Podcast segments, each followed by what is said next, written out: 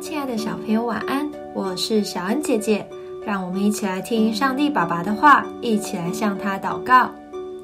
诗篇六十八篇一到四节，愿神兴起，使他的仇敌四散，叫那恨他的人从他面前逃跑。他们被驱逐，如烟被风吹散；恶人见神之面而消灭，如蜡被融化。唯有一人必然欢喜，在神面前高兴快乐。你们当向神唱诗，歌颂他的名，为那坐车行过旷野的修平大路。他的名是耶和华，要在他面前欢乐。今天的经文说：“唯有一人必然欢喜。”一人就是信靠神、愿意遵行神话语的人。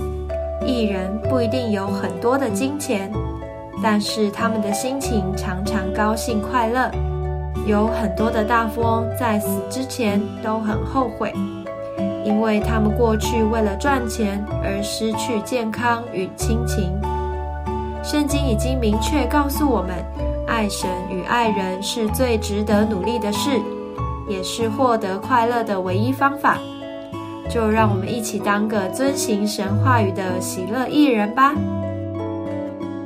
我们一起来祷告：亲爱的主耶稣，你是大有智慧的神，愿你的智慧话语常常在我的心中，让我能遵行你的话语，成为我最大的财宝。